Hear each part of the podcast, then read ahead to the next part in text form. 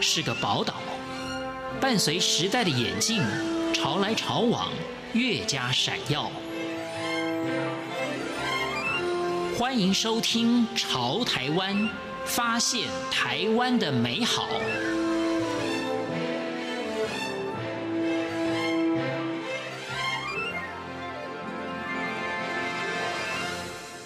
各位亲爱的听众朋友，您好，我是李正纯。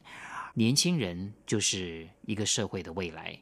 年轻人如果能够表现得好，有目标、有理想，勇敢地去追寻，相信这个社会就会充满了不断前进的动力。我们就来访问一位年轻朋友，他叫做何泽文，他的经历非常的丰富。这个经历包含两个经历，一个就是精力旺盛。另外一个呢，他也做了蛮多的事情，除了有本业的工作之外，他也非常努力的在很多社群平台上面、一些媒体上面写下他对于这个时事的观察，能够分享给很多年轻朋友，让大家都能够在一个非常竞争的环境之下保持自己的竞争力。那我觉得何泽文的一些观点、一些做法，我们可以把它形容成为是梦想追寻行动指南。今天我们就一起来分享。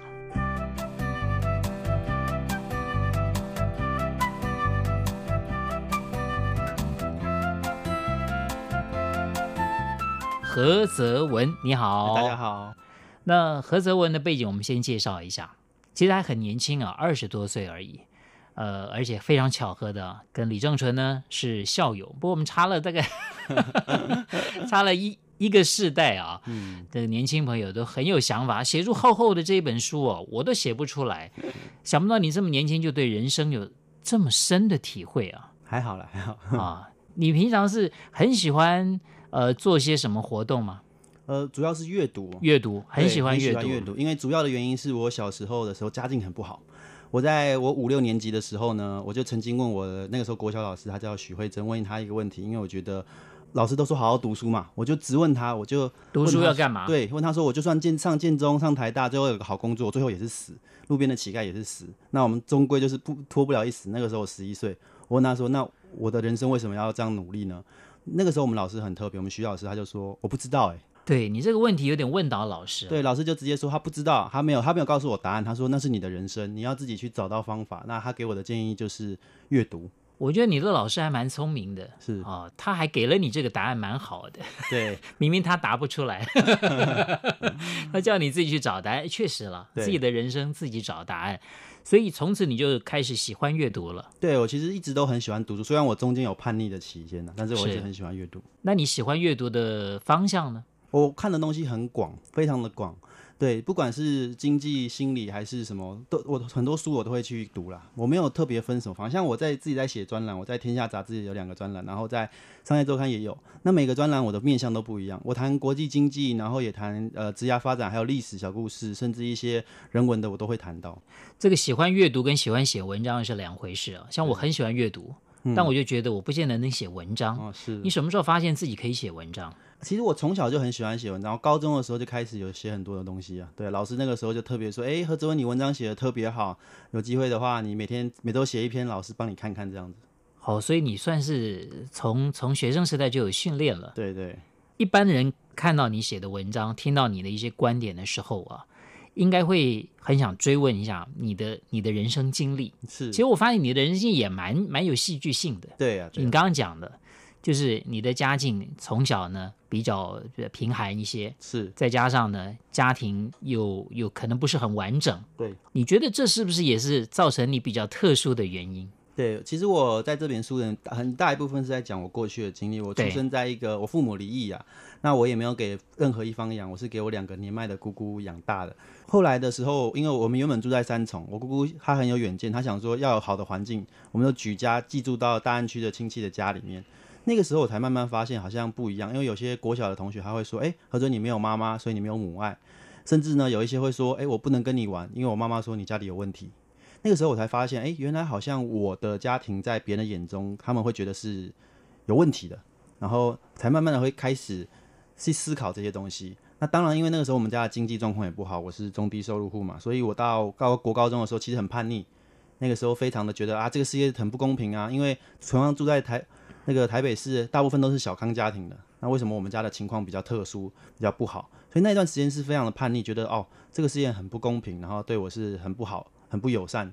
交朋友有没有困难？还好还好，因为毕竟一定会有，当然会有那种上层阶级的小朋友，可能呃没有说会跟你接近，但是一定会有群狐群狗党啊，每个地方一定都会有。对啊，我觉得小时候有些时候可能会被人家欺负，因为家庭关系，那后来可能会因为这样变得更强硬啊、强大一点。是。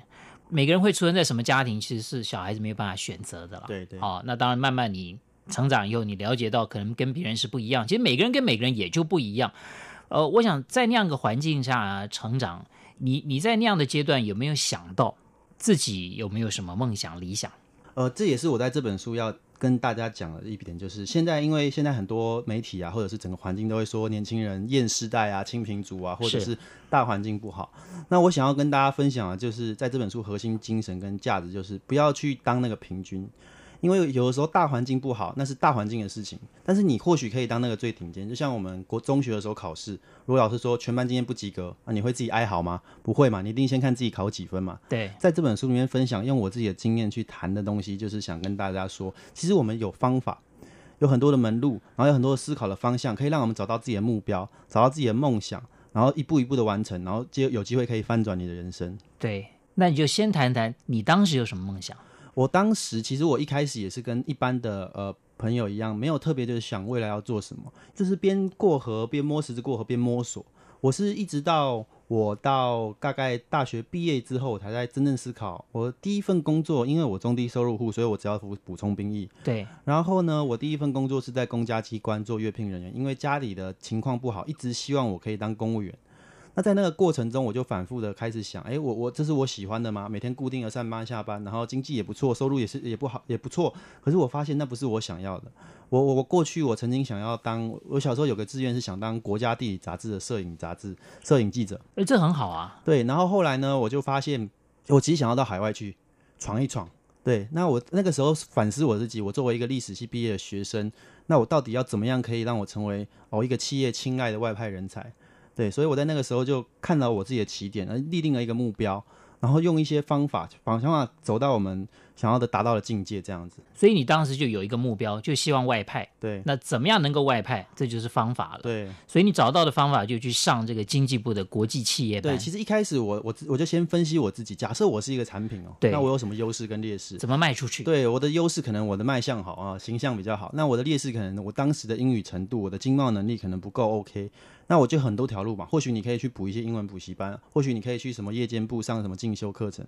那我评估以后发现，我们国家有开一个经济部的国际企业经营班，这个班就是要读两年，然后在两年的过程中会培训你的经贸跟你的语言能力。最后我就借贷了呃四十万的学费去读，这样子。这听起来可能会让大家满身马上产生一个好奇了，嗯，就是明明刚刚已经提到了这个家境不是很好。又需要你这个赶紧的帮家里面赚钱，你现在不但呢还没拿钱回家，已经成年了，还要跟家里拿钱。对，那个时候我姑我就跟我姑姑说，我想要去念这一个，他就说研究所这种有学位我都都没有办法让你念了，何况这个没有学位，然后还要这么多钱。那那个时候我是跟他说，这个没有关系，你用我的名，我就我用我自己的名义去跟亲戚借钱，然后呢，呃，因为这个是有效益的，这个读完之后保证就业吗？没有到保证就业，但是你至少有那个能力。你这样更好的能力，有有机会有更好的薪水，对。那那个时候我就跟他分析这个投资，就像企业投资一样，或者是政府做基础建设一样，它后续是有很好的效益。就像当年的十大建设，你盖了以后虽然花大钱，但是之后是对整个国家的发展有帮助。所以我那个时候这样跟他比喻，这样跟他说，其实他那个时候没有被我说服了。他是后来去问其他的亲戚朋友，说有一个朋友、同学、同学、同事在世贸工作，然后他告诉他经济部这一个班是很棒的。那他最后就说：好啊，那你要去。你要去借钱，那 OK 啊，反正你自己负责你的人生嘛。但我想大家也还是觉得蛮有意思的，就是说，其实你明明学的是历史系嘛，是是，那你去学这个，其实有点像经贸班，对啊，经济贸易方面的。这个这是不是有点跳痛？其实不会，我们那个班有来自各，有甚至有政治系啊，然后有做过工程师，有做过银行，是就是想要转换跑道到海外去的。所以你并没有想，就是说从事跟你原来学的历史有关的工作。其实历史这个技能，它它这个技能不是只能用应用在历史。最近有一本书，呃，在讲叫做《书呆与阿仔》，这本书在讲这个时代在 AI 跟大数据的情况之下哦，其实更需要是人文学科的人投入科技产业。所以我觉得科什么读什么科系，就什么工作，其实是过去的旧的思维。现在都流行跨所谓的跨界，然后我们的能力不一定建构在我们的科系上，当然你跨界，你有更新的思维这样子。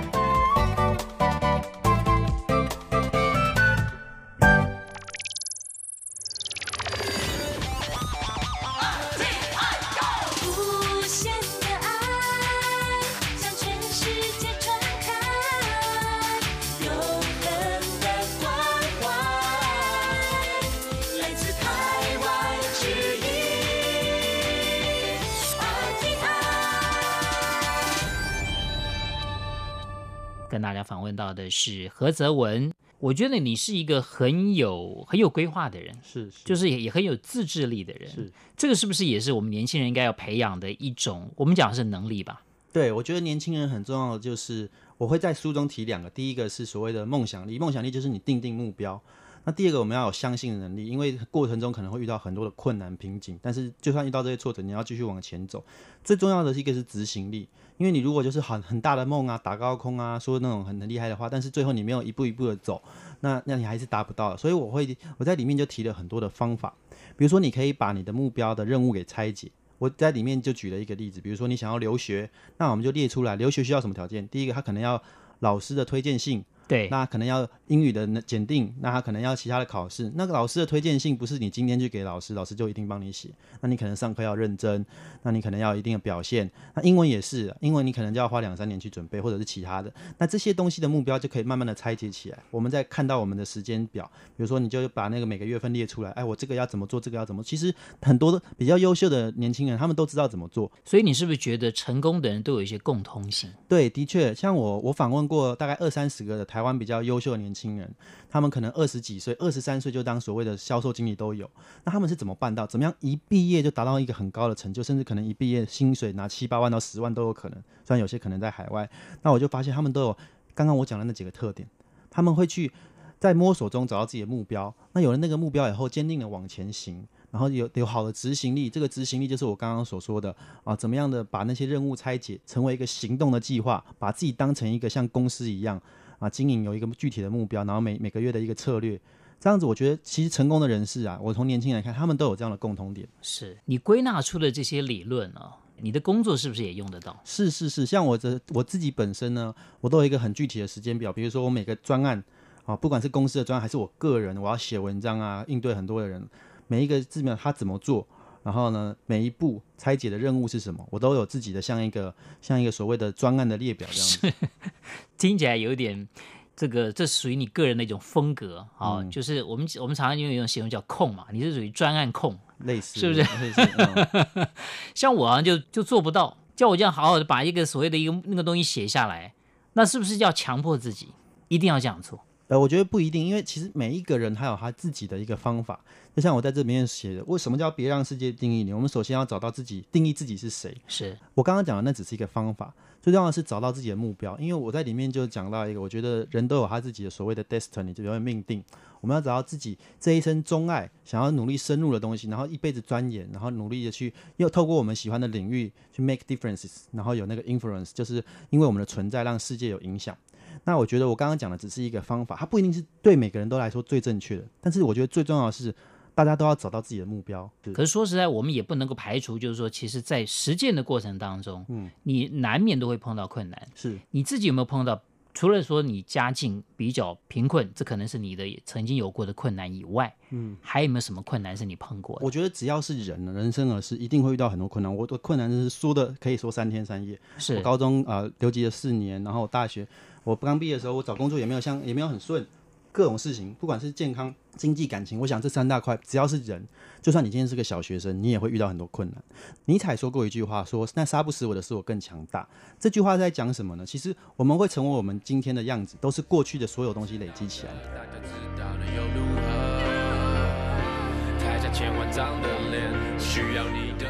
各位亲爱的听众朋友，今天节目当中，我们访问的是一位趋势的观察者何泽文。我们下一次空中再会。臭小子看到了马十年奋斗下来的同事，台下群众在列车看着你们的名字，放假起来懒得过去出头颠覆